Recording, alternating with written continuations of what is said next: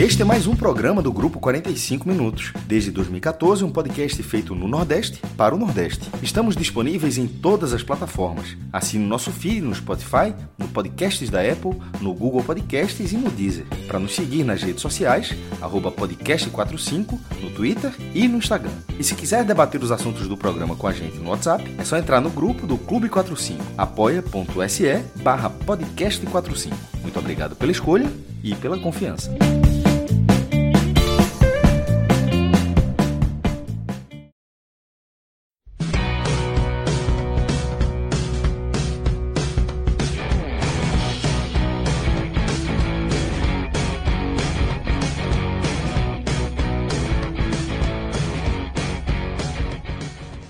Olá, minha gente! Começando mais um telecast. Dessa vez vamos falar sobre essa partida entre Bahia e Atlético Paranaense, partida que culminou na eliminação do tricolor baiano mais uma vez, né? Mais uma eliminação do tricolor baiano diante do Atlético Paranaense, dessa vez pela Copa do Brasil, e pelo mesmo placar do jogo de ida, 2 a 1. Só que dessa vez teve mais elementos aí, houve mais elementos para que essa partida fosse com fosse mais dolorosa, porque o Bahia mostrou que podia mais. Para quem não me conhece, olá, eu sou Juliana Lisboa e estou de casa cheia aqui no podcast 45. Olha só, estou com Cássio Cardoso, JP Pereira e hoje tem estreia, Pedro Pereira o arroba SC Bahia Números, está aqui com a gente fazendo a sua estreia. E é para ele que eu vou dirigir a palavra agora. Pedro, seja muito bem-vindo agora oficialmente, né? Agora que a gente já roda a vinhetinha, já fala real oficial para a galera. Seja muito bem-vindo ao Podcast 45. Obrigado, Ju. Obrigado, Cássio. Obrigado, JP. Prazer estar aqui estreando hoje. Um pouquinho nervoso, né? Obviamente, porque estrear no Podcast 45 não é todo dia. Mas feliz também por estar aqui com vocês. Sou fã do Pod sempre acompanhei, então estou feliz demais. Podia ser melhor, podia ser melhor se o Bahia tivesse se classificado, né? E foi até engraçado quando o Fred falou que ia participar desse aqui, eu até comentei um pouco, estrear com derrota é sempre mais difícil, mas vamos embora. É, antes do jogo, eu conversei com alguns amigos, torcedores do Bahia hoje, e era muito difícil encontrar alguém que tivesse uma expectativa positiva em termos de classificação, né? O torcedor do Bahia não estava otimista para o jogo de hoje. Eu acho que existia até um temor de um resultado mais drástico, mais elástico. E depois que a bola rolou, a realidade foi, foi bem diferente do que a gente esperava. O Bahia, o Bahia teve um primeiro tempo superior ao Atlético e logo no início conseguiu abrir o placar no primeiro ataque ali do Bahia, basicamente, né? Um escanteio e Mogni cobrou escanteio, o Patrick desviou e Davó acertou um golaço de, de bicicleta. E ali já era um cenário que pouca gente esperava. O Bahia iniciando o jogo já com um placar de 1 a 0 um placar que naquele momento levava para os pênaltis. E o jogo se desenhou muito positivo para o Bahia mesmo após o gol. É, pouco depois desse primeiro gol, o Bahia voltou a ter uma chance assim inacreditável, eu diria, aos 12 minutos mais ou menos.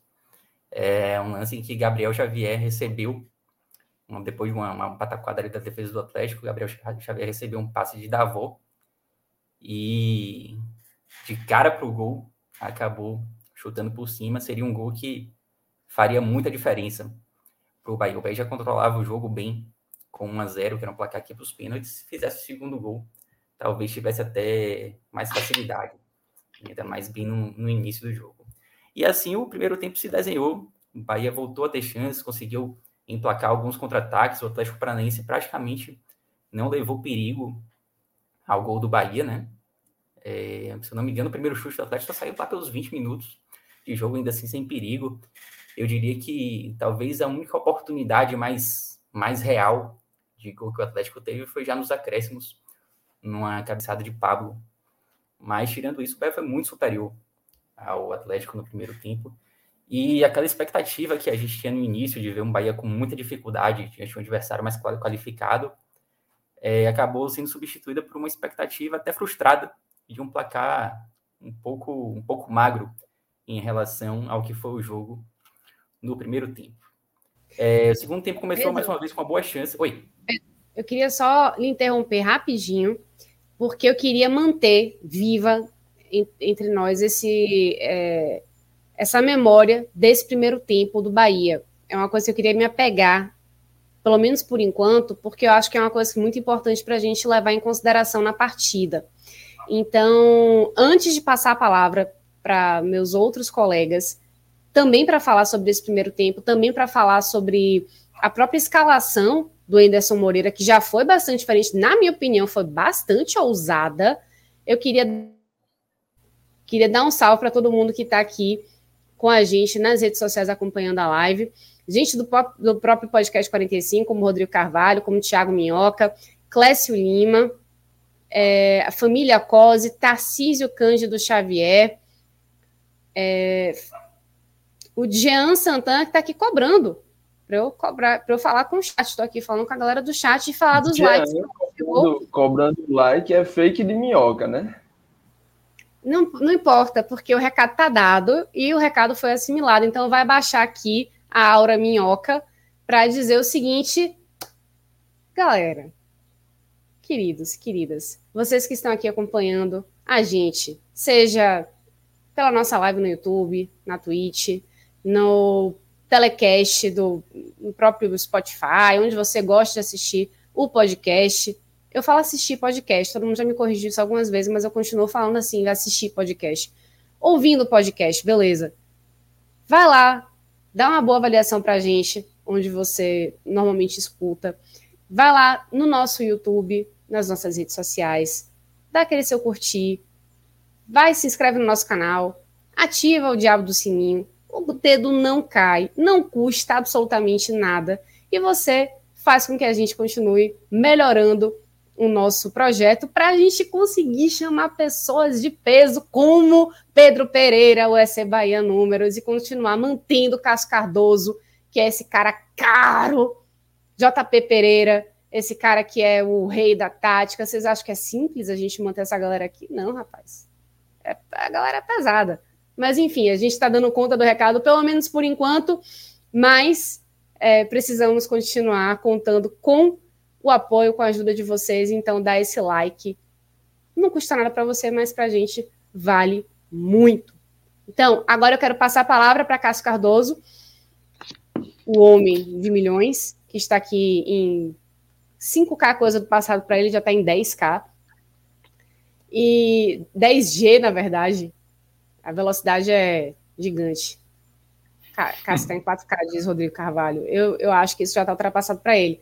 Cássio, seja bem-vindo. Eu queria que você mantivesse viva aí essa imagem desse primeiro tempo do Bahia. Eu queria que você falasse um pouquinho dessa escalação de Anderson Moreira, que fez uma coisa assim que muita gente diria que é ousada, mas já vinha se desenhando já há algum tempo pelo que estava sendo apresentado em campo, ou que não estava sendo apresentado em campo mais especificamente, que era, por exemplo, deixar Rodaiega no banco de reservas, né?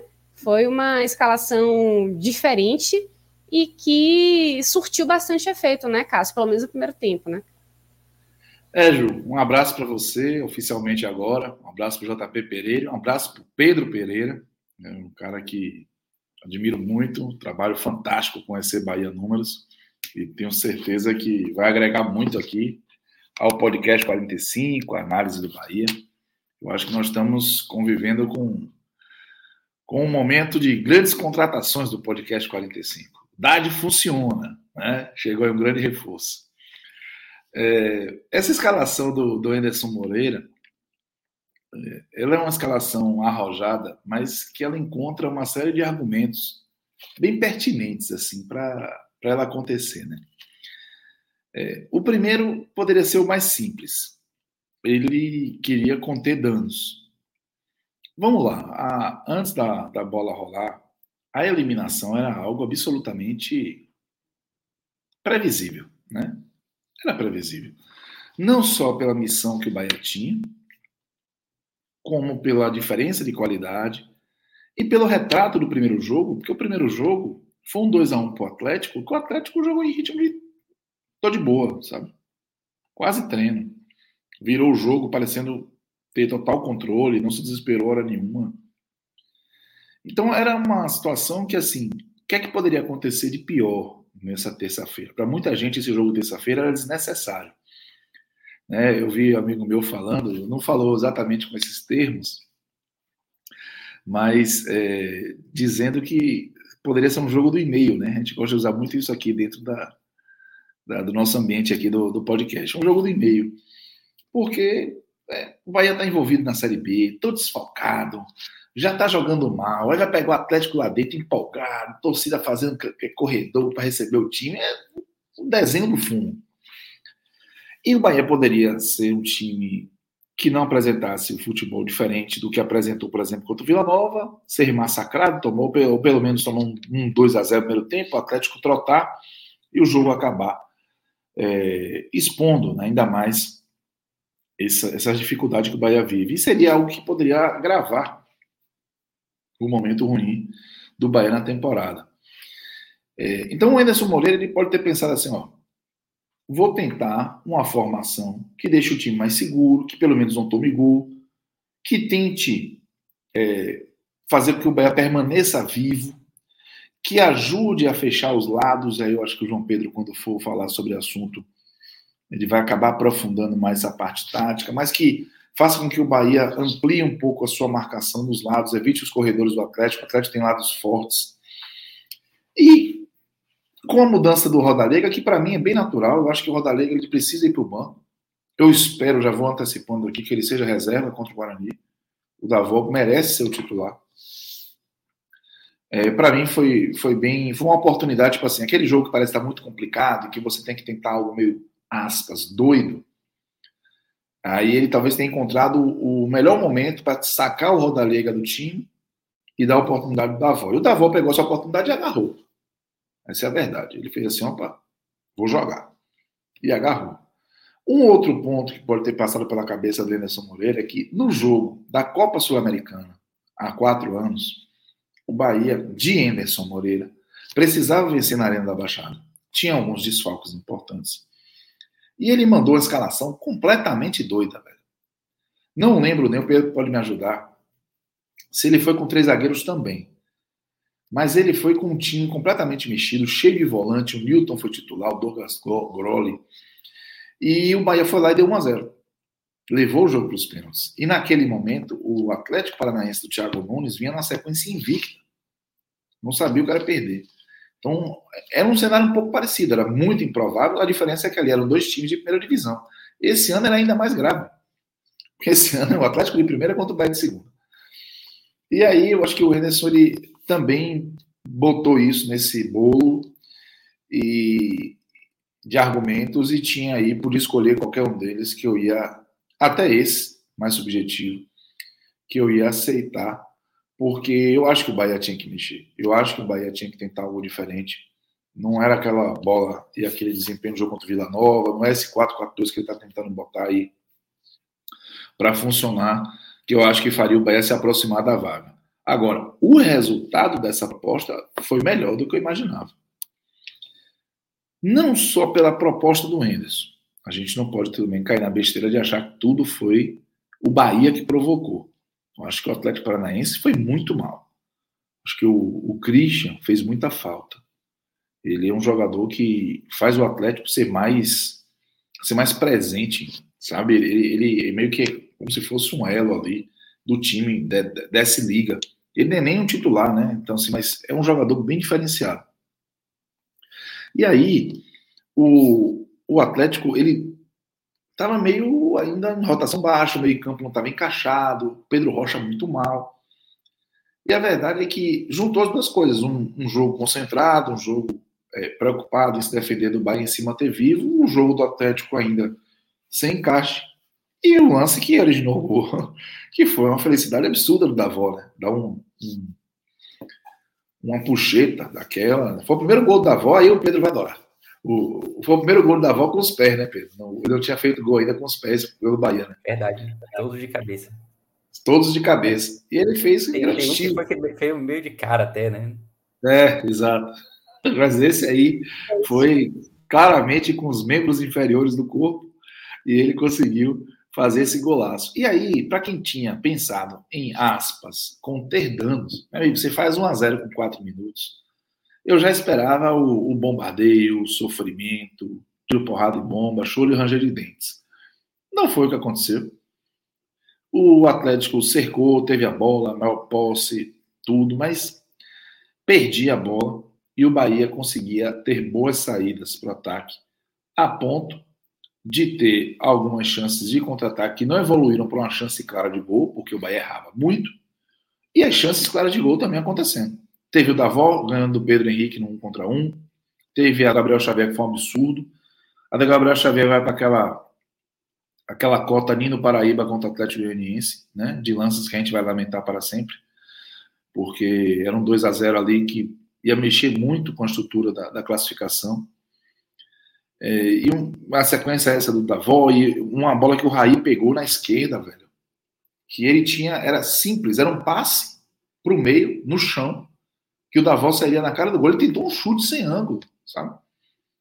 Então o Bahia pagou muito caro pelo, por essa incompetência mesmo, essa falta de qualidade na frente. E não aproveitou esse momento muito bom, em que o próprio Davó, inclusive, saía para o ataque, ajudava muito na transição ofensiva, pela pela sua facilidade de competir num contra um, velho. Ele é um cara muito interessante nessa disputa de um contra um. Desde a estreia contra o Cruzeiro ele mostrou isso.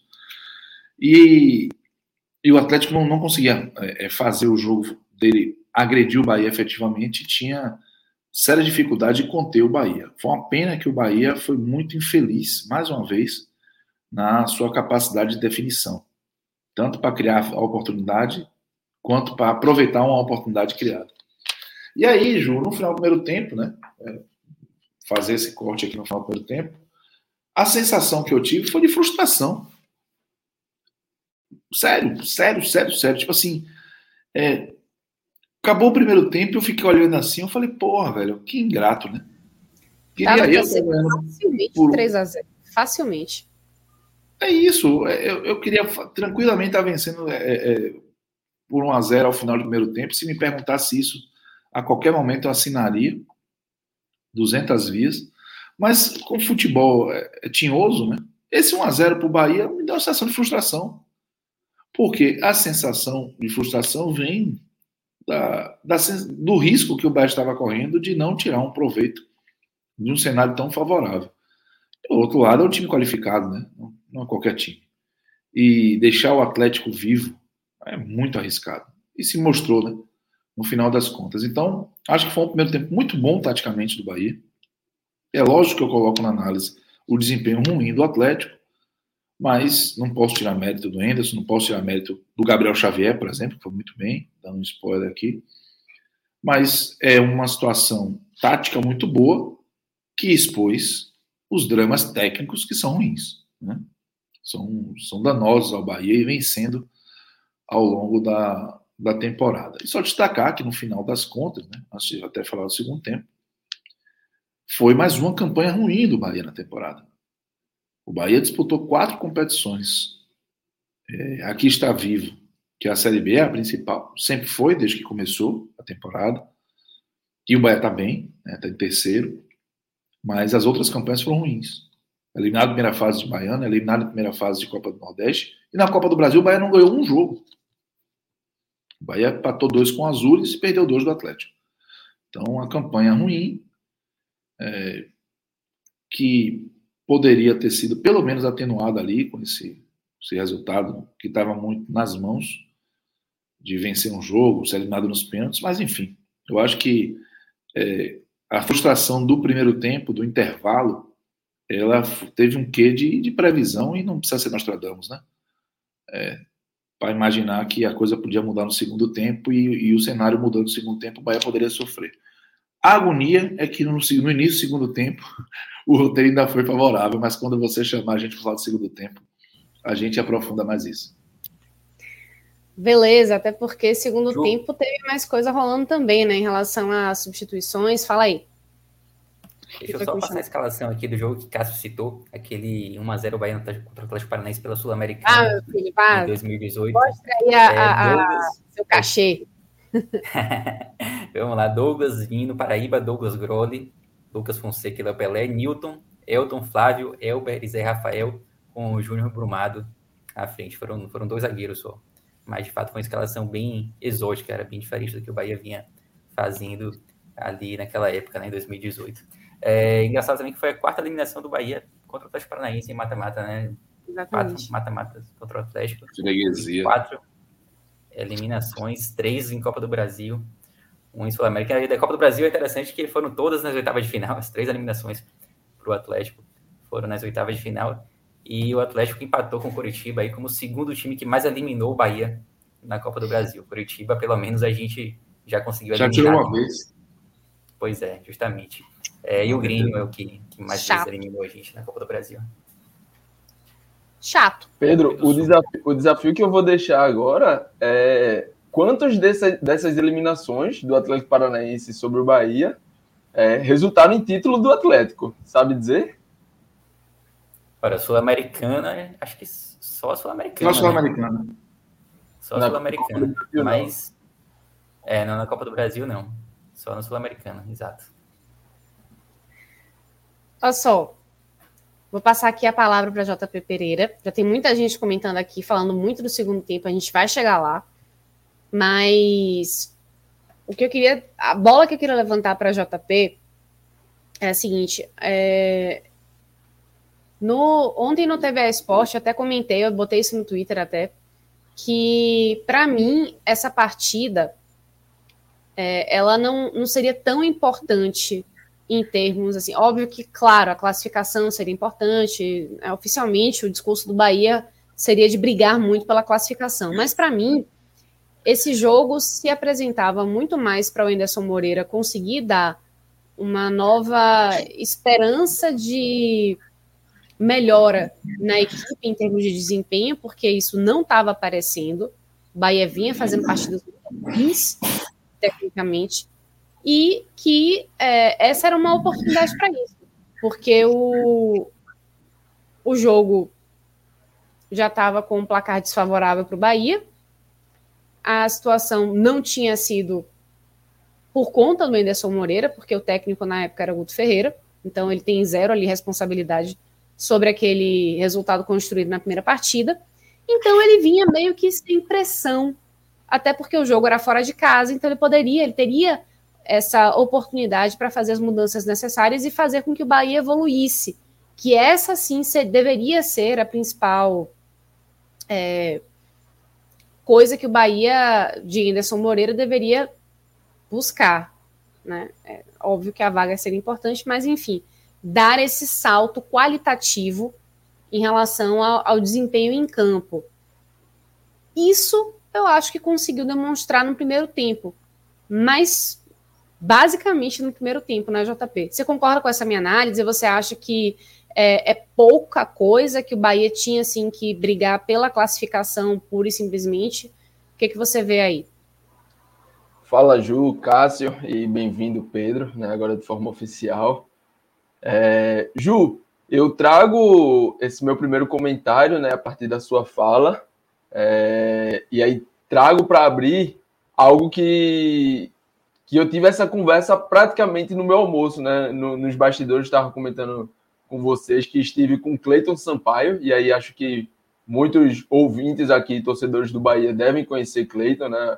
É, figura recorrente ali no Twitter, já foi funcionário do Bahia na análise de desempenho, é, já produziu conteúdo no sócio torcedor, então assim, é um nome que com certeza muita gente conhece. Estive com ele hoje, e aí, naturalmente, esse jogo entrou na, no, na, nossa, na nossa conversa ali, né? É, Primeiro porque é, sugeriu que o Bahia utilizasse até esse jogo dessa forma assim mais inteligente de dizer, ó, esse é um jogo interessante para fazer alterações, para poupar pontualmente um outro jogador, né?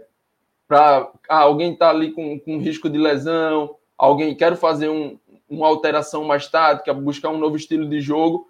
Esse seria o momento crucial e, e, e, e ali no, no, almoço, né, eu concordei com o Cleiton, na, na, grande maioria, mas discordei de poupar. Eu disse, ó, é um 2 a 1 um, é, o Bahia não foi goleado, o Bahia tem chances.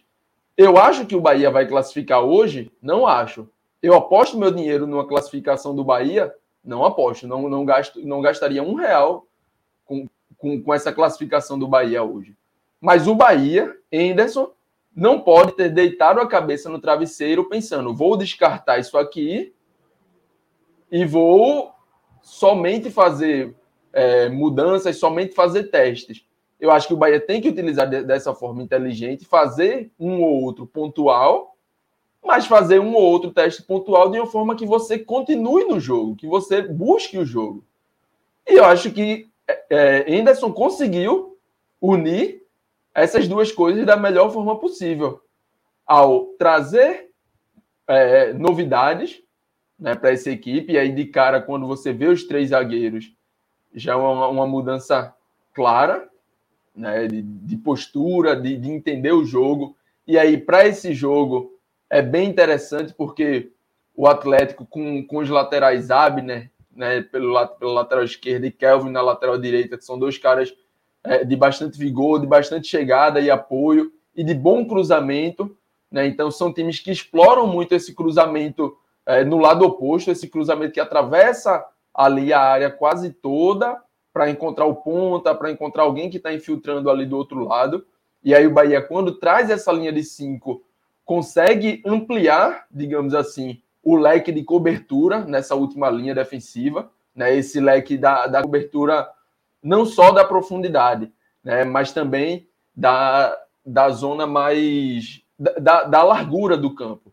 Né? Você consegue colocar uma peça ali, você consegue dar mais um espaço de cobertura, de ampliar esse espaço que essa última linha iria defender, e isso seria crucial para defender esses cruzamentos que o Atlético certamente iria tentar, como tentou, porque vinha, vem sempre utilizando né, dentro do, do seu modelo de jogo, com o Filipão, né, que não é nenhum não é nenhum novato, não é nenhum desconhecido, não é um, um, cara que vai chegar e vai trazer a coisa mais nova do mundo, mas dentro do que ele se propõe a fazer, costuma fazer muito bem. E não à toa esse Atlético Paranaense vem fazendo, né, vem conquistando suas vagas na Libertadores, vem fazendo uma boa campanha no Brasileirão.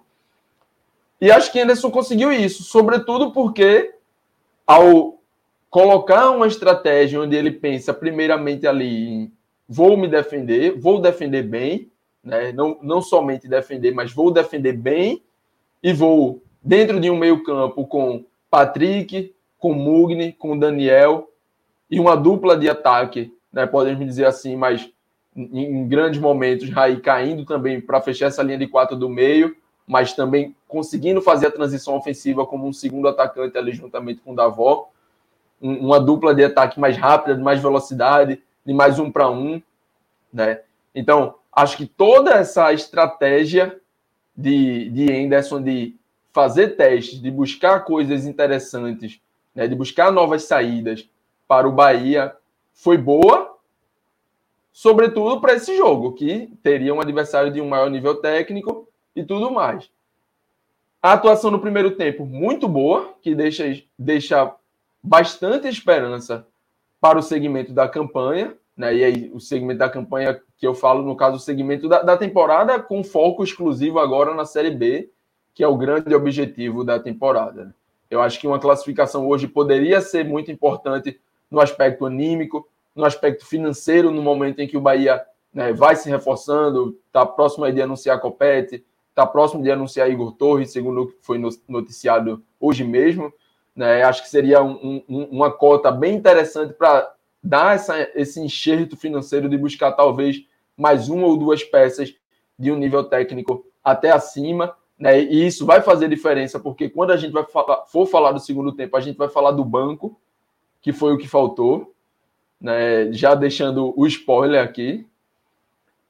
Seria muito importante ter essa classificação, mas não tendo, eu acho que o Bahia tem mais que olhar para o lado positivo e aí ser um pouco de fire, né, do que olhar para o lado negativo dessa desclassificação. Você vê esperança, você vê caminho, você vê de onde trilhar, né, você vê onde, por onde seguir e vê que dá. E vê que é um time que pode se defender melhor, e vê que é um time que pode construir melhores oportunidades. Lógico, o contexto da partida de hoje, com um time de uma divisão acima, de um time de um poderio financeiro maior, de um time tecnicamente superior, e de um time que logo aos quatro minutos precisou, digamos assim, correr atrás do placar. Né? Esse gol cedo do Bahia acaba trans, é, deixando essa bola nos pés do, do, Atlético, que já seria natural ter, mas deixa ainda mais. Né? Esse gol cedo transforma é, o contexto do jogo em ter que dar um protagonismo ainda maior para o Atlético, coisa que na Série B o Bahia dificilmente vai encontrar. Na grande maioria dos jogos, na Série B, o Bahia vai ser o Atlético e os adversários vão ser o Bahia, vão ser o time que vai buscar se fechar mais. Né? Então o Bahia vai ter que saber trabalhar em espaços mais curtos, em 30 metros de campo, ao invés de 60 ou 70, como teve hoje. E isso faz a diferença né, no, no, na característica de atletas que você vai ter que ter. Isso faz diferença no banco, porque na partida de hoje eu vi muitos comentários. Poxa, Anderson estragou o time quando tirou da voz, estragou o time, não podia ter tirado. Mas vai lá correr 60 metros de campo durante 60, 70 minutos? Davó saiu. Tinha, saiu porque tinha que sair. É, pensando aqui, com imaginando o que passou na cabeça de Anderson, acho que na hora de, de, de ter que fazer essa substituição, Anderson deve ter feito bicho. Eu não quero tirar da avó, não, velho. Deixa, eu quero deixar da avó em campo. Mas chega um momento. Mas que... tendo a possibilidade de escalar da avó nos próximos jogos. Né? Exatamente.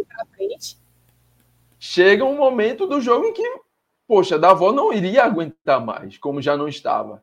Chega um momento do jogo em que, se você insiste, você pode perder da avó até para uma sequência maior de jogos que estão vindo pela frente na Série B. Então, acho que tudo isso tem que ser pesado no momento da avaliação das substituições e aí, quando o Anderson olha para o banco, o que é que ele tinha de tão diferente a fazer? Jacaré entrou mal? Entrou muito mal. Mas o que é que ele tinha. Ah, calma lá, JP, calma, calma, calma. Não estamos ainda no segundo tempo. Calma, vamos nos apegar um pouquinho mais nesse primeiro tempo, que teve um, um, um comentário aqui que eu queria trazer.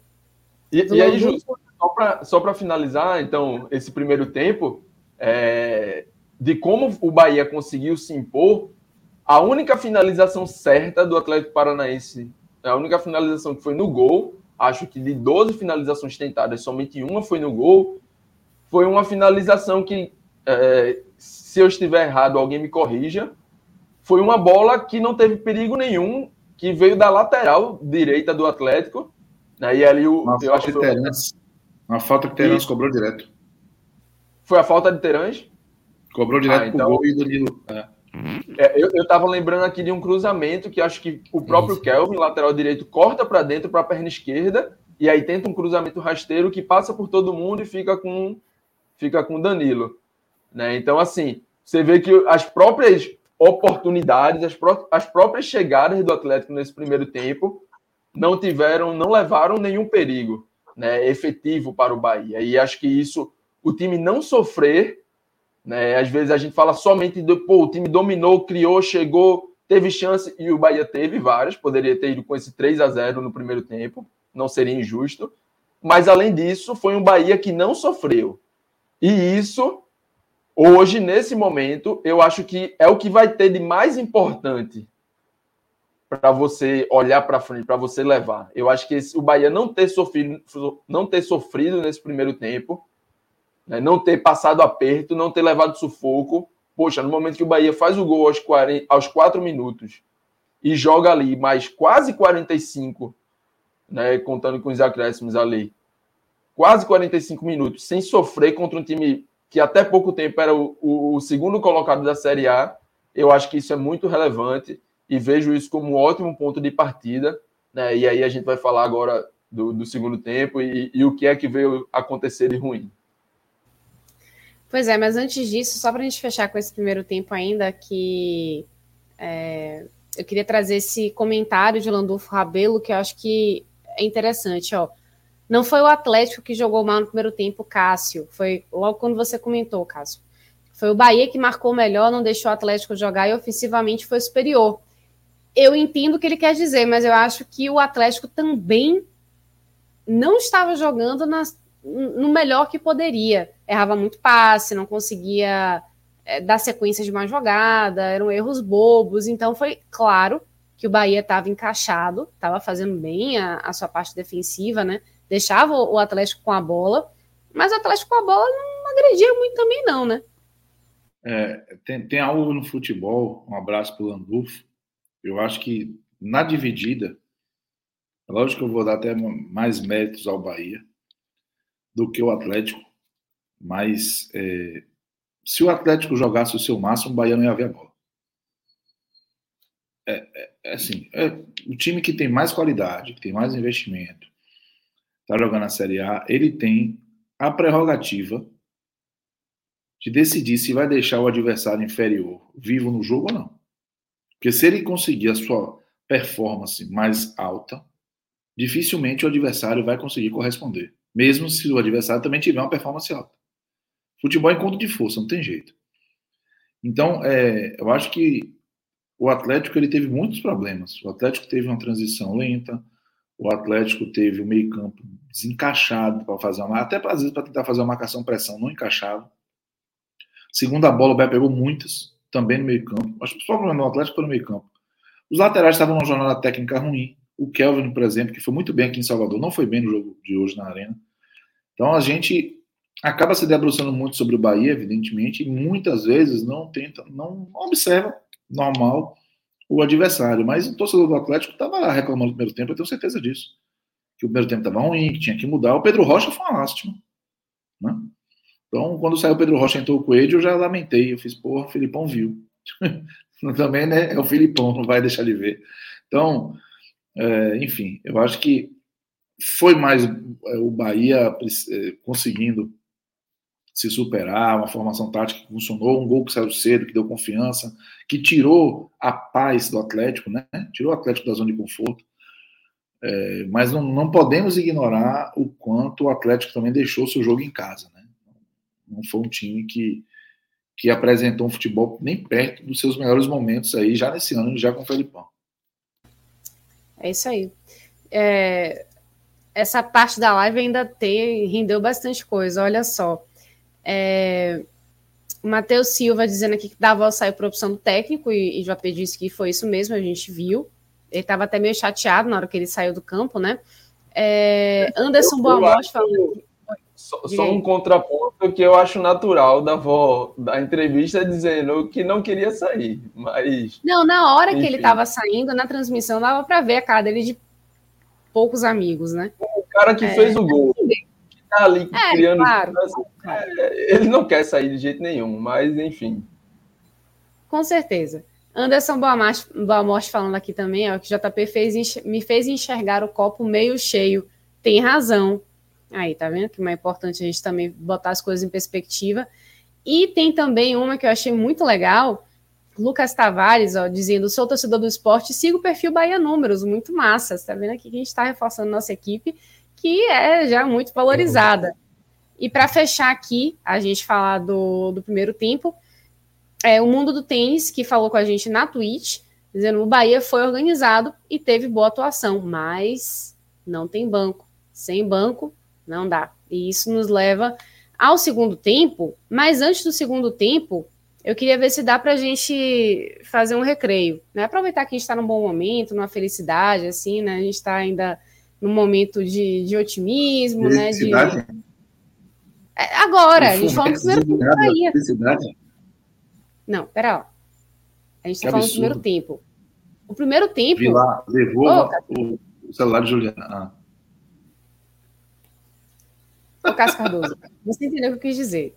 A gente está falando do primeiro tempo. O primeiro tempo era tudo lindo, não era? É. Ah. É. Então, vamos lá. Best Nacional. Mas eu ganho. Quando eu boto, quando eu participo, eu ganho. Só quero dizer que, por eu não estar participando tanto, vocês estão detonando na banca. Eu já vi um dois ali no primeiro número uma vocês, vez. É... Vocês. Primeiro, vocês não confiam em Rodrigo Carvalho. Apesar dele ser um moleque, é muito bom nisso. Vocês vão muito na onda de Thiago Mion. Vejo direto. Vão lá em mim, fumo, fumo, fumo. Thiago Minhoca levando o dinheiro do pod, mais do que no salário. Era melhor pagar logo, né? O salário astronômico dele já dobrava, porque ele perde o dinheiro do pod sempre. É impressionante. Então, eu vou aqui tentar fazer o um contraponto, ajudar o pod a recuperar o dinheiro. Ao vivaço.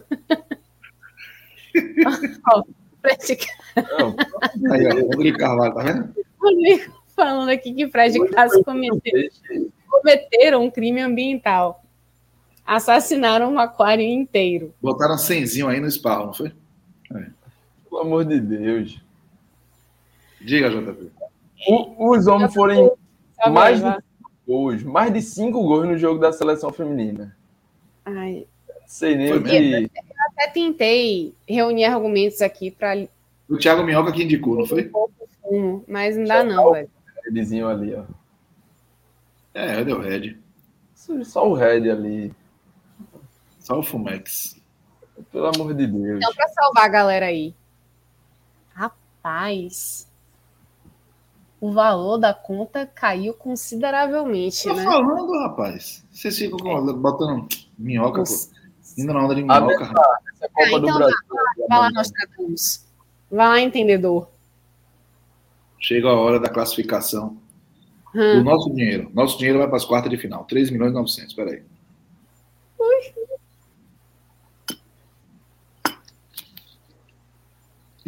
Veja, se for, se for atrás de oportunidade, esse Corinthians fora aí, clássico, mas o Santos vem Ó, eu acho que é o tipo de jogo que o Santos ganha, mas não leva. Mas o que importa pra gente é a coluna. Eu, eu vai, acho... vai difícil, difícil, viu? Sei não. É, difícil, mas eu acho que o Corinthians é uma oportunidade bem interessante aí. E esse empate Flamengo e Galo? Bem interessante. Convidativo também. Rapaz, eu digo com propriedade, não vá não. Vá não. Ju, a turma sabe que você tá, tá trabalhando na reversa aí. Oh, não! Pior que nem é. é. Relógio, relógio vê aí essa, a dupla, dupla Corinthians. Corinthians ou, ou empate. É... Me diz é, aí. É, também acho que eu iria por aí. Um Corinthians mais empate. Empate ou Corinthians. Ponto seis, né? É, mas trazendo talvez uma dupla. É. Galo, Galo ou empate? Rapaz, o Maracanã tá fazendo. Cadê o Galo? É o melhor. Vê aí como fica. 2,77. Felipe Pedrosa aqui dizendo que para ele a final da Copa do Brasil vai ser Atlético Mineiro e Palmeiras. Podem cravar. Palmeiras não passa do São Paulo amanhã. É quinta-feira, né? É quinta. Quinta, na quinta, na quinta. Esse é que hoje já é quarta, né? Já são meia-noite é, Explica aí. Hã? Explica aí. Eu acho que o, o, o Palmeiras não vai passar, não. Palpite. Ou Olha informa. Tem a gente não vai apostar nos clássicos, não. O clássico é barril, né? É, eu sempre tenho medo de clássico também. Clássico é um jogo que tudo pode acontecer. Eu fujo. Ó, o Igor Santos está dando aqui uma dica. Ambos tá marcam o Galo Flamengo. Eu acho Galo essa interessante. Ambos marcam é bom. É bom. É bom. É bom. É bom. É bom. É bom. Eu não iria no, no empate, mas eu iria no ambos marcam. Ambos? Oxe, é o melhor. Ambos marcam. A turma fechou com esse Corinthians o um empate aí? Rapaz. É, é, o, o 4x0 é muito pesado, né? Pra turma tirar muito. o pé amanhã. É, eu acho que o Corinthians vai tirar o pé pocando aí. Tira esse Corinthians aí, tira esse Corinthians aí. Tira, tira, tira. A turma, no Ceará, não dá pra turma ir nada, não? Rapaz. Mas já foi, inclusive, no Esse não? Fortaleza amanhã contra o Ceará, esse 3 e 15, tá bom, viu? Eu, eu, esse jogo aí, talvez o mais de um e meio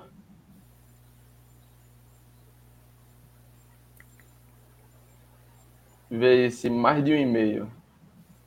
1,50. 1,48. Específico. Ó, empate ou Fortaleza tá bom, viu?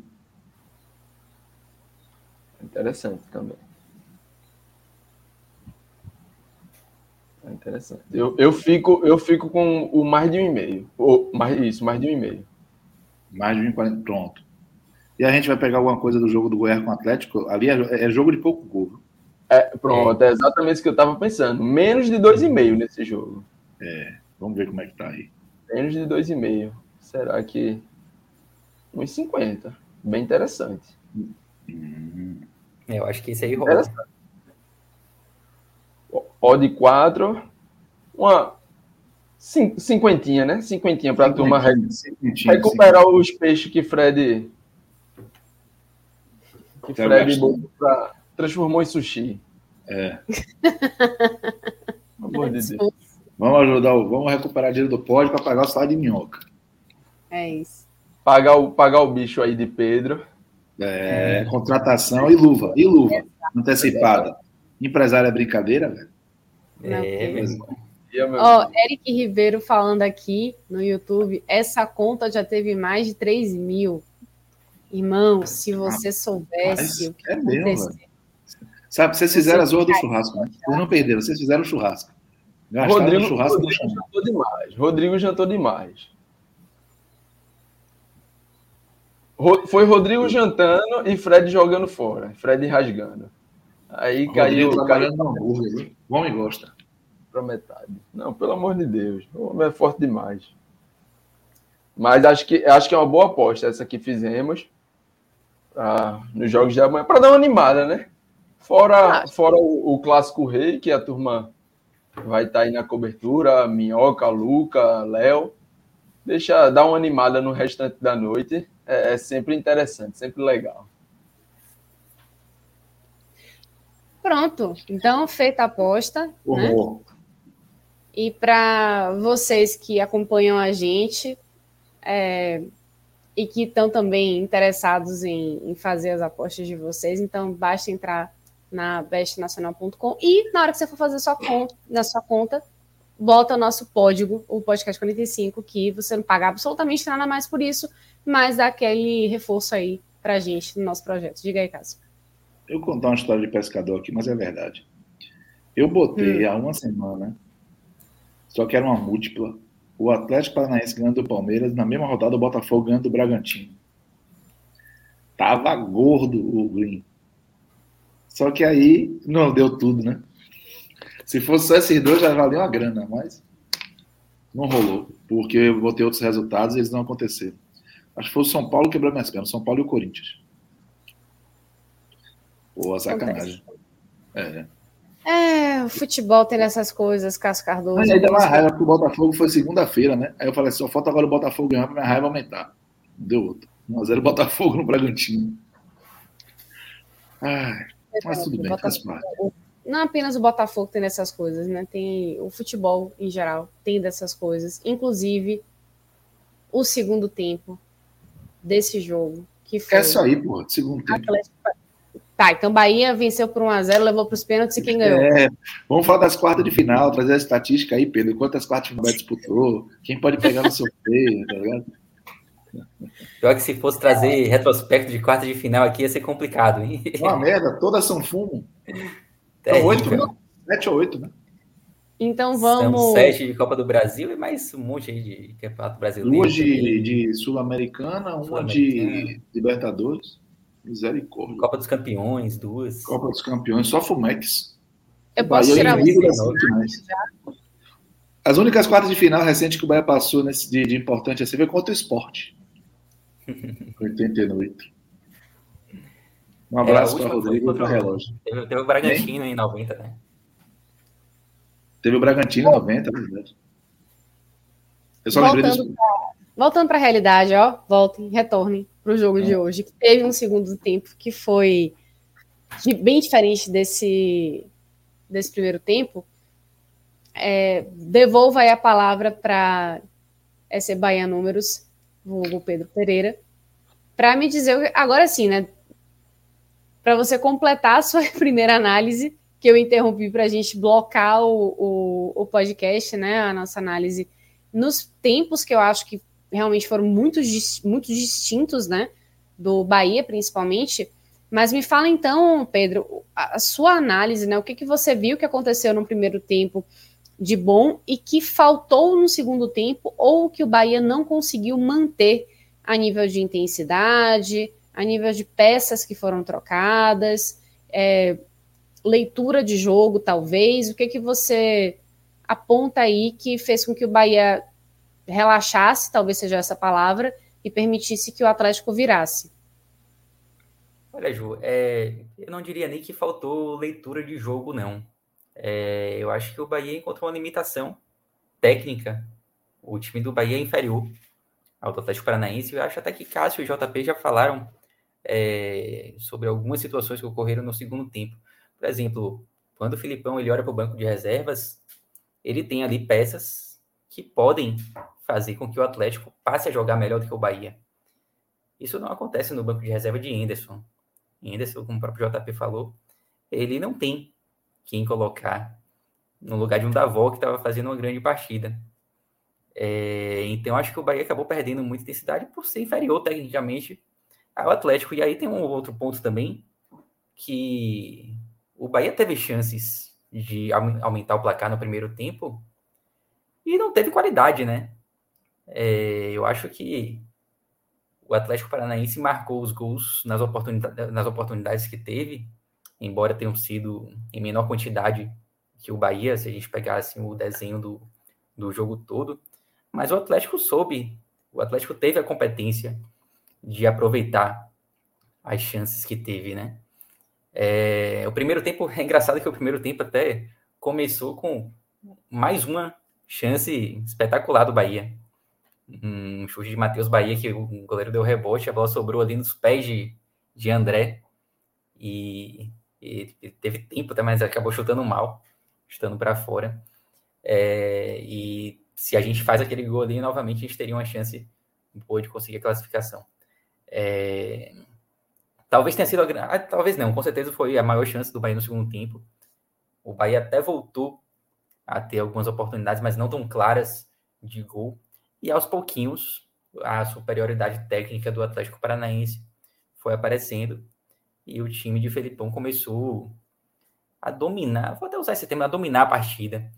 É, não foi também assim um domínio absoluto todo o segundo tempo. No início ali o Bahia até conseguiu é, aparecer um pouco no ataque, mas aos pouquinhos o Atlético foi criando mais, foi pressionando e o lance, o gol do Atlético Paranaense sai num lance que foram dois escanteios seguidos ali, já existia uma certa pressão do, do Atlético, existia um temor do gol sair. E aí, quando o gol de empate sai, a classificação já fica na mão do Atlético, eles conseguem dominar o jogo com certa tranquilidade.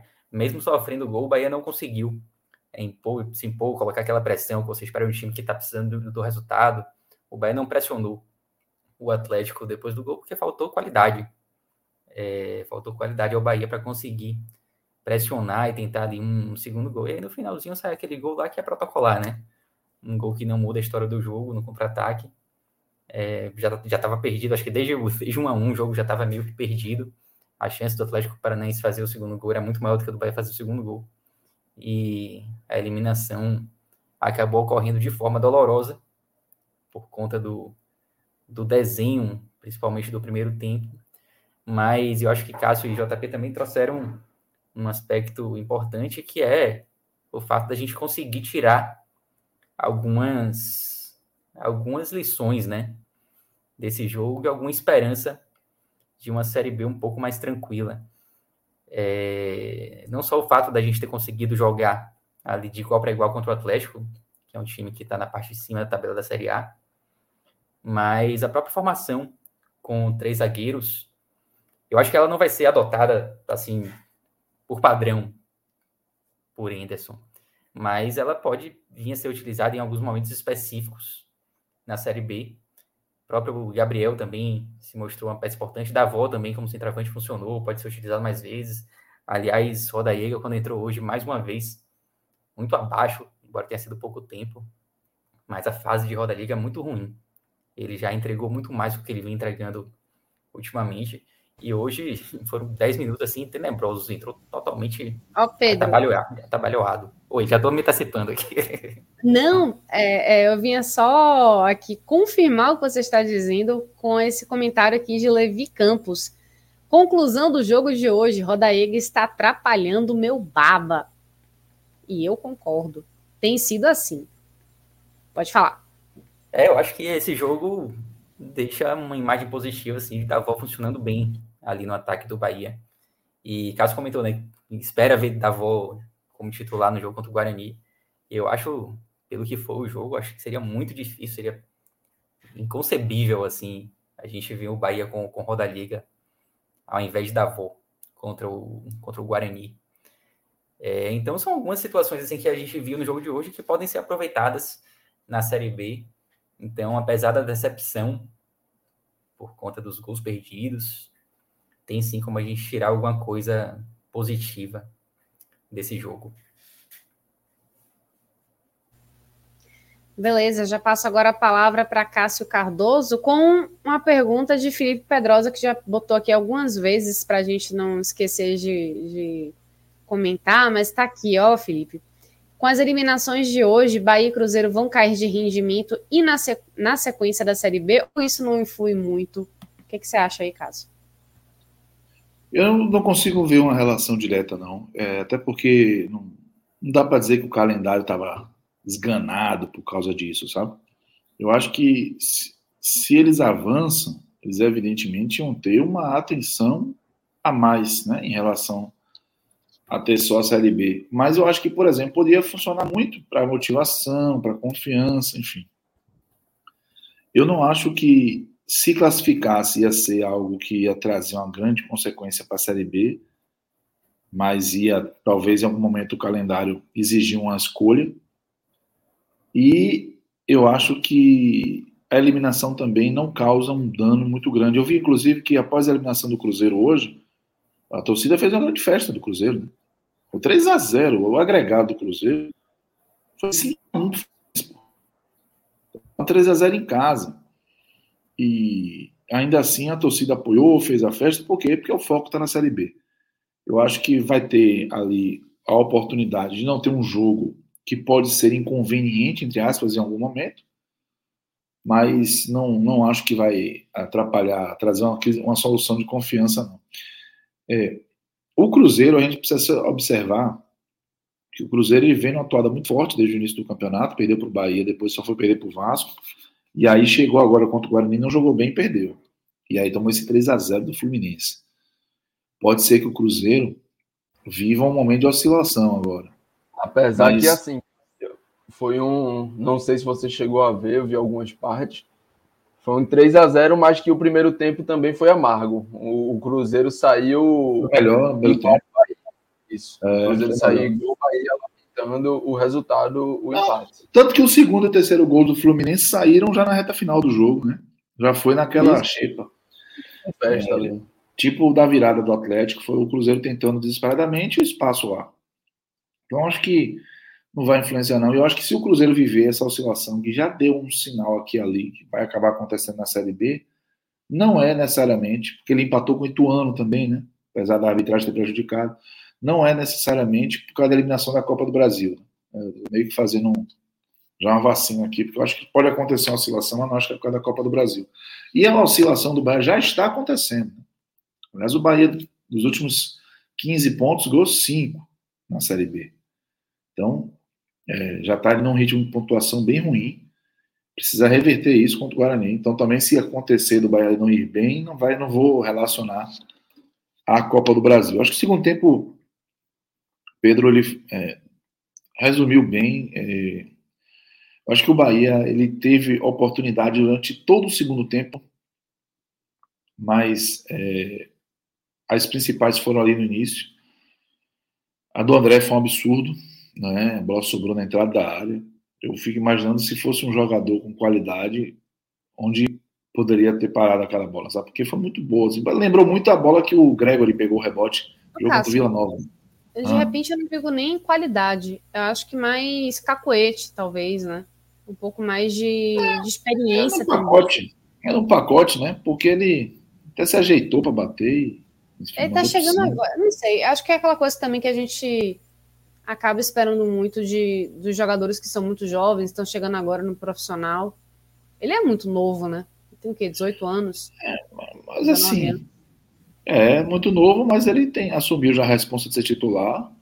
Não, com certeza. O Gregor pegou uma sobra dessa, botou dentro do gol. Eu acho que tem que ser, tem que cobrar, não pode. Eu não, não vou aliviar para ele, não. Eu não acho que o André fez um jogo ruim. Eu acho que o jogo foi bom. Eu não vou Achei criticar o jogo, não. O jogo do André por causa do gol perdido, mas para tinha que fazer o gol. Do mesmo jeito que o Gabriel Xavier, que é zagueiro, que foi bem com uma zorra, mas perdeu um gol indecente, entendeu? O jogador tem que ter esse faro também. É, e, e, tem um jacaré, né? É bom lembrar que o jacaré pegou uma bola do Daniel, velho. Aquela bola que Ricardinho do Corinthians adorava receber, né? Na entrada da área rolando para dar uma chapa, saindo do goleiro, se consagrar. O jacaré botou na lua, pô. Não dá, entendeu? É, é o Bahia forçou a barra, o Bahia é, foi desaforado com o futebol, assim. O Atlético começou o segundo tempo um pouquinho melhor do que o primeiro, que o Coelho entrou melhor que o Pedro Rocha, né? E forçando a barra, é um chuta-chuta da Estrela da Zorra e ele começou a incomodar. O Bahia, eu acho que depois desses, desse lance do André, ele teve uma dificuldade, viveu um momento de dificuldade para jogar, porque ficou muito preocupado em defender o resultado. E ele meio que deu uma esquecida de jogar. Então, é, isso ficava muito claro quando o goleiro pega na bola. Muitas vezes, quando o goleiro Dani Fernandes pegava na bola, no primeiro tempo, ele procurava as saídas pelo lado, para poder o Bahia sair com a bola no pé. Ou então, um, até um lançamento, um chute para o campo ofensivo, mas com lançamento, para o time jogar. Então, o time tinha jogado no campo de ataque para pegar uma segunda bola. Teve um intervalo do segundo tempo que o, o Bahia estava dando. É, pegava essa bola na mão do Fernandes e chutava para ver o que, que dava. Devolvia a bola, sabe? Era diferente. E isso foi um momento assim, arriscado. Mas o Atlético, por outro lado, não estava tendo chance. Não, não foi assim uma sequência. Ah, o Atlético vai acabar empatando. Pronto. Não parecia que o gol do Atlético estava maduro no empate. Por mais que tivesse mais presente no campo de, de ataque, tivesse até um pouco mais agudo do que no primeiro tempo, o gol do Atlético não parecia preparado para sair. Não era. E, e só um detalhe, né? Escrotinho com o Bahia. O primeiro escanteio não foi escanteio.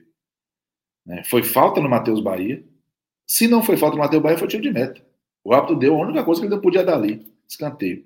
Aí, nesse escanteio, saiu uma finalização do, do Terans, abafada pela zaga, foi para a linha de fundo do outro lado, e aí veio a cobrança rápida. E aí tem um outro detalhe importante. O Bahia estava sentindo já uma dificuldade no meio-campo. E para mim, o Mugni estava esgotado. Mugni entrou assim num modo e até dando um spoiler, isso comprometeu a avaliação do jogo dele como um todo. Ele entrou num modo em que já estava, desculpa a expressão, a moda caralho, sabe? É, teve uma, uma, saída que ele tentou dar um bote no meio campo, sem noção, velho. Tipo, ele não fez a falta, mas ele deixou o time com um buraco e na sequência o Gabriel Xavier teve que salvar um, um lance que poderia sair na cara do gol. O Jacaré entrou mal, né? O, o Jaca, a mudança do Jacaré, o Anderson, vamos lá. Eu acho que eu botaria o Gregory. Eu até falei. É, o Gregory ele tinha uma, uma característica que podia ser bem interessante para se aproximar do que o Raí estava fazendo taticamente. Mas eu vou é, condenar o Anderson por botar o Jacaré no contexto que o jogo estava? Não. O Jacaré é fumaceiro, não é, é, é corredor, ataque espaço vazio. Então acho que assim, o Anderson Moreira aqui, Cássio, Levi Campos é, botou aqui no, no, no, YouTube, né, escrevendo o seguinte: Jacaré, só lembro de Léo Carmona, tem que correr e pensar também. É, aí você quer demais, viu, Levi? Infelizmente. Jacaré só fez aquele gol contra o esporte porque ele não pensa. Se ele pensasse, ele não chutava aquela bola daquele jeito. E não tinha a menor, coisa... a menor chance Iago... de dar certo dele. Hein? Iago colocou aqui também, olha, Anderson substituiu mal. Algumas substituições obrigatórias, porém ele tirar Daniel que estava indo bem, colocar Rodaiega ao invés de Gregory, etc. É, você concorda, Cássio? Não, não acho que o problema. Eu, eu tiraria Mugni, né? Porque ele errou no primeiro gol, porque ele estava mal. E o primeiro gol, o Eric se antecipa ao Mugni, que vai, vai com aquele movimento que ainda está cansadinho, sabe? Ele vai meio que vira nas costas para fazer o bloqueio. E o Eric acaba finalizando. E no segundo gol, já por contexto também, né? Que ele não sai para o jogo, mas ele prendeu muita bola e perdeu a posse e o Atlético virou eu tiraria o Mugni. Mas o Daniel também estava se envolvendo em treta, né? com Coelho, com os jogadores lá do Atlético, e não estava é, aparecendo tanto com a bola no pé. Mas eu tiraria o Mugni, eu botaria o Gregory. Só não posso condenar, eu não acho que houve uma, um absurdo nas trocas. O Davol também não tiraria, mas eu, na hora eu nem sabia se o Davol tinha cansado, entendeu? Então, assim, é, que, o, que o JP falou, é, o cara correu o campo todo, o cara foi o motorzinho da, da saída para o ataque do Bahia no primeiro tempo e no início do segundo. Então, acho que o Anderson Moreira ele fez substituições que eu não faria, mas eu não consigo me sentir confortável para dizer que foram erradas, entendeu? É porque não deu certo. Aí sim, não deram.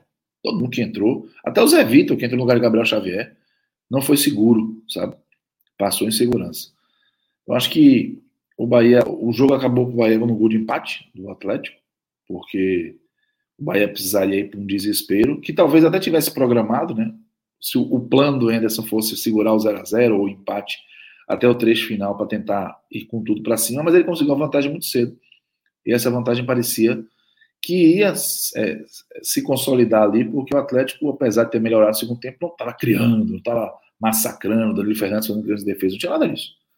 Mas o Bahia vacilou, tomou um empate, tomou um empate ali para mim, é, foi, a, foi o balde de água fria, não foi nem o segundo gol. O segundo gol foi uma consequência natural, foi o segundo gol foi a lição, foi a didática do jogo.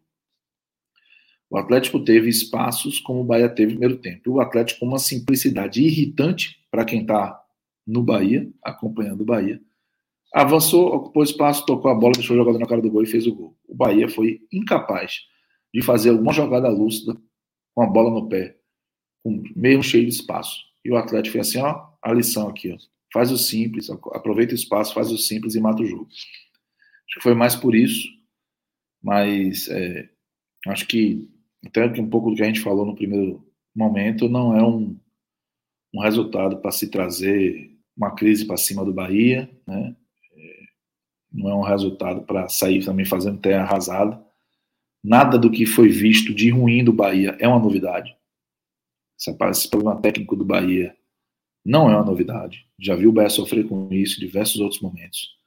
Né? Jogos que o Bahia tinha posse tinha, e não conseguia furar a defesa, enfim e tem de positivo algumas questões que podem ajudar na sequência. Uma nova formação que pode ser lançada eventualmente, um zagueiro que foi muito bem em sua estreia como Gabriel Xavier como titular, o Davó no lugar do Rodalega. Então eu acho que temos é, algumas coisas boas para se tirar e a eliminação, infelizmente, ela era previsível. Só não precisava ou precisava ser tão dolorosa, né?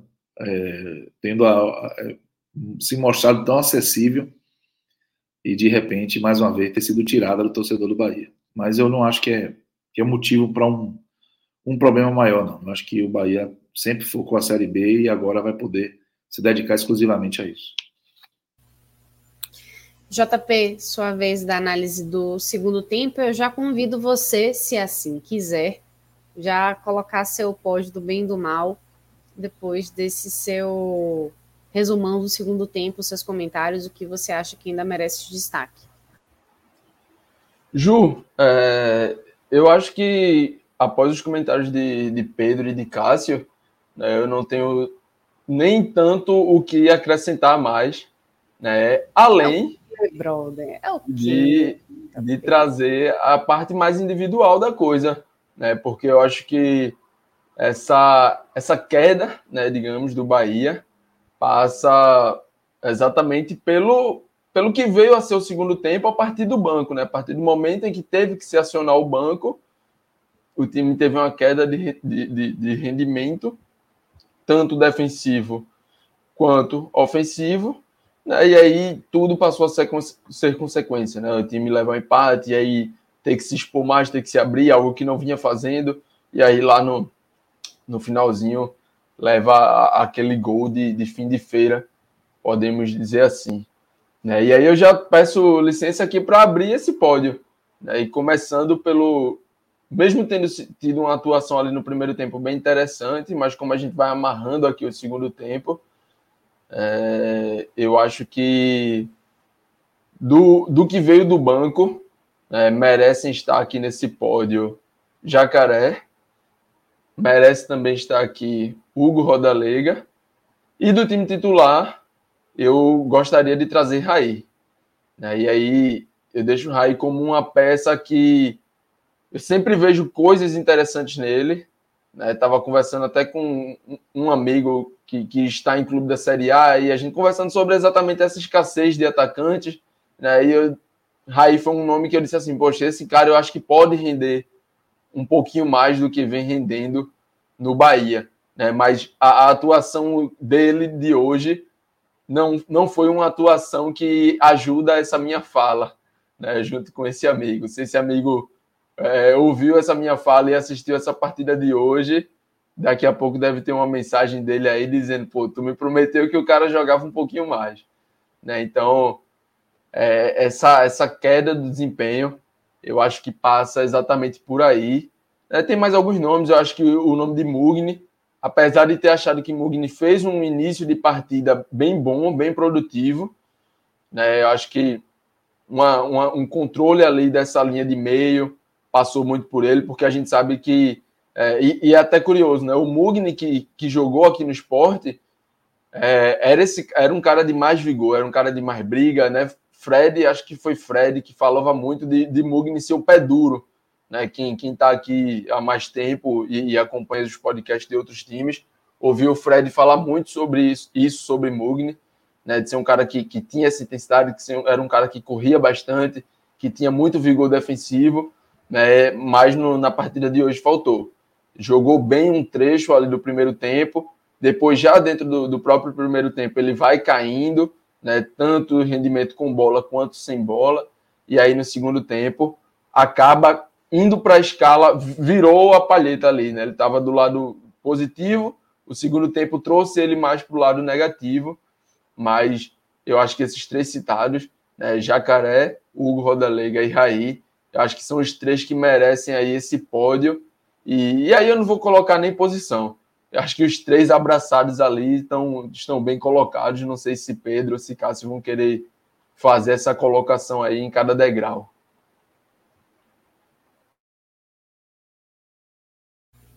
Muito bem, quem quer vir agora? Cássio, Pode Pedro. Ser eu. Vamos Bora, lá. Pedro. Lá. É, Pedro. Já fazendo gancho JP, porque para mim, eu concordo com esse pódio do mal aí de JP, mas para mim a primeira, o primeiro degrau aí tem dono, que é Raí. Raí, não só pelo por, por ter passado mais tempo né, em campo, mas Raí, eu acho que ele não conseguiu ser produtivo hoje, nem no momento em que o Bahia estava bem em campo, sabe? o Bahia tinha espaço no primeiro tempo e ele não soube aproveitar o espaço que estava aparecendo. Então, concordo plenamente com o pódio, mas a primeira posição, para mim, tem, tem dono, que é Raí. Rodadiga e Vitor Jacara também entraram mal. Mugni também, concordo com o Cássio, que falhou no, no lance do gol. É, talvez até tivesse uma vaguinha também nesse pódio, mas eu acho que é bem por aí. Relator. Cardoso, você vai concordar? Vou com o relator, eu vou com o Pedro. Eu acho que o pódio está muito bem escolhido, mas eu não teria dúvida nenhuma de colocar o Raí. É, porque na transmissão já estava muito incomodado, porque o Raí atrapalhou demais, velho. O, Raí atrapalhou o momento bom do Bahia também, sabe? É, esse passe que ele negou para dar volta no primeiro tempo, teve uma que ele tentou virar o jogo no segundo tempo para o Patrick, deu uma pichotada, a bola subiu, depois caiu de novo para ele, ele errou de novo, perdeu a posse de bola, o homem errou tudo que podia errar. Aí tentou um passe na direita para o Borel, jogou entre o Borel e o, não sei se foi o Davó, enfim, passes ruins, mesmo com espaço, erros não forçados, o Raí foi muito mal. Para mim, o Raí é o, o, cara do pódio aí, é o primeiro, mas é, acho que total alinhamento com, com a percepção sobre o Mugni, Rodalega, Jacaré, nossa senhora, foi. É, setor ofensivo do Bahia aí foi, foi assustador. Muito bem, acho que finalizamos aqui então. Dissecamos essa partida também, o momento do Bahia, os dois momentos, né, tanto no primeiro como no segundo tempo. A gente escolheu os, os positivos? Faltou, faltou os positivos, Ju. Tem positivos? Tem, dá pra, tem. Dá pra citar, dá pra citar. Dá pra citar. Quer começar, Jota? Vou, vou rápido, vou trazer os nomes e aí você concorda, discorda e, traz análise. Podem também para ter uma é. polêmica. Da avó, não tem como não ser o primeiro, e aí já coloco na posição. Né, o gol, a participação, as chances criadas, né, toda a esperança que essa noite habitou aí nos corações de Cássio, de Pedro e de mais algumas pessoas, começaram e passaram e viveram ali alguns minutos, vários minutos, nos pés de Davó. É, partindo da bicicleta, até outras chances. É, depois dele, eu acho que o trio de zaga como um todo é, merece uma, uma, uma citação aqui né, nos positivos mas eu acho que Gabriel é o nome que, que encabeça né, esse trio, por, por todo o simbolismo, né, passou muito próximo de talvez roubar o lugar de Davos se aquela bola tivesse entrado. Né? Se aquela bola entra, a gente estava falando aqui de Gabriel né, no, no, nos céus e infelizmente perdeu. Tem que ter, também ser pontuado, porque eu não, não sou muito daquela linha de que, ah, não, é zagueiro, não tem que fazer. Velho, o cara que é jogador, o cara que fez uma. O cara que fez uma base num time que tem uma base de bom nível como o Bahia, ele tem que colocar aquela bola para dentro. Não colocou, também acontece, mas não deveria. Né? Então, hoje, trabalhando com futebol de base, quando, quando eu vejo essas situações, né, que a galera passa esse pano, eu, eu entendo essa passada de pano, mas a, a, o que vem dentro de mim, a primeira reação é, isso, é, é, é pensar assim: ó, eu, eu tenho que trabalhar para que isso não aconteça. É. Eu, eu, eu, tenho que trabalhar para que isso não, não aconteça. Isso, para mim, né, e, e aí estando no dia a dia, não pode acontecer, apesar de acontecer bastante. Né? Mas eu acho que apesar de, desse gol perdido, que vai martelar na cabeça, Gabriel fez uma partida é, bem, bem boa, bem interessante. E é, poderia citar os outros zagueiros aqui, como já mencionei, merecem né, estar no lado positivo. Mas eu acho que esse pódio dá para ser fechado com a partida de Daniel. Eu gostei né, da, da atuação de Daniel hoje. E aí deixo é, os, os outros dois zagueiros logo em seguida ali naquele pódio de. É Stock Car, que é o pódio de 5, é. Deixa a menção aí para a dupla de zaga nesse, nesse pódio de estoque car. Ah, eu achei legal, é, eu tô alinhado. Para mim, o melhor foi da avó, e para mim, o Gabriel Xavier vem logo depois. Eu faria uma menção rosa ao André. Eu acho que o André perdeu um gol. Aliás, né, o, todos os três perderam gol, os três principais. Né? O avó perdeu, né, foi ali acossado, não perdeu um gol. O Gabriel Xavier e o André. Mas eu acho que o André correspondeu. Pegou uma lado esquerda difícil ali pela frente e acho que ele se comportou muito bem. É, cansou uma pena. E eu vou dar uma menção honrosa lá atrás ao Anderson Moreira. Porque tem um comportamento tático que a gente está destacando aqui, né? Que, que foi importante, que a gente classificou como o que o Bahia apresentou de melhor, a parte técnica é ele, né? não foi ele que formou os atletas ou que é, ensinou ou não ensinou a chutar, a levantar a cabeça, a tomar decisão, não é, não é isso. Ele já pegou pronto e, para mim, no que cabia a ele, em relação à escalação, ao comportamento do time, ele fez muito bem. As alterações são discutíveis, mas eu, não, eu já disse antes, não sinto que. Não me sinto confortável para dizer que ele errou. É, eu acho que cabe o debate mais do que vaticinar que ele errou. E na parte que, que a gente mais elogiou aqui é o é resultado do trabalho do comando técnico, né, ou do grupo, de, da comissão técnica que ele, tá, que ele representa. Então acho que vale a menção honrosa. Mas o, a ordem do pódio, somente os dois primeiros aí, eu vou tranquilo com o JP, eu vou com Davó e, e Gabriel. Vai lá, Pedro. Fechamento é contigo. Então, é, vamos lá. Eu acho que Davó vai, vai levar os três votos aqui de melhor em campo. É, quanto ao trio de zaga, eu também gostei muito da partida dos três. É, eu não sei nem se eu conseguiria dar um destaque maior a Gabriel em relação aos três. Eu gostei muito da partida de Ignacio, por exemplo. É, mas compreendo também o voto em Gabriel, acho que é justo. É, Daniel fez uma boa partida no primeiro tempo, acho que no segundo tempo ele caiu um pouco de produção. Até compreendi a substituição dele. Acho que ele já não fazia no segundo tempo a mesma partida que ele fazia, que ele fazia no primeiro. E esse foi um dos motivos que o Bahia caiu de produção também no segundo tempo. É, então, eu acho que eu vou ficar no pódio aí com é, Davó, em primeiro, sem dúvida nenhuma. E aí, coloca o trio de zaga todo aí, tranquilo, empatado, sem, sem problema.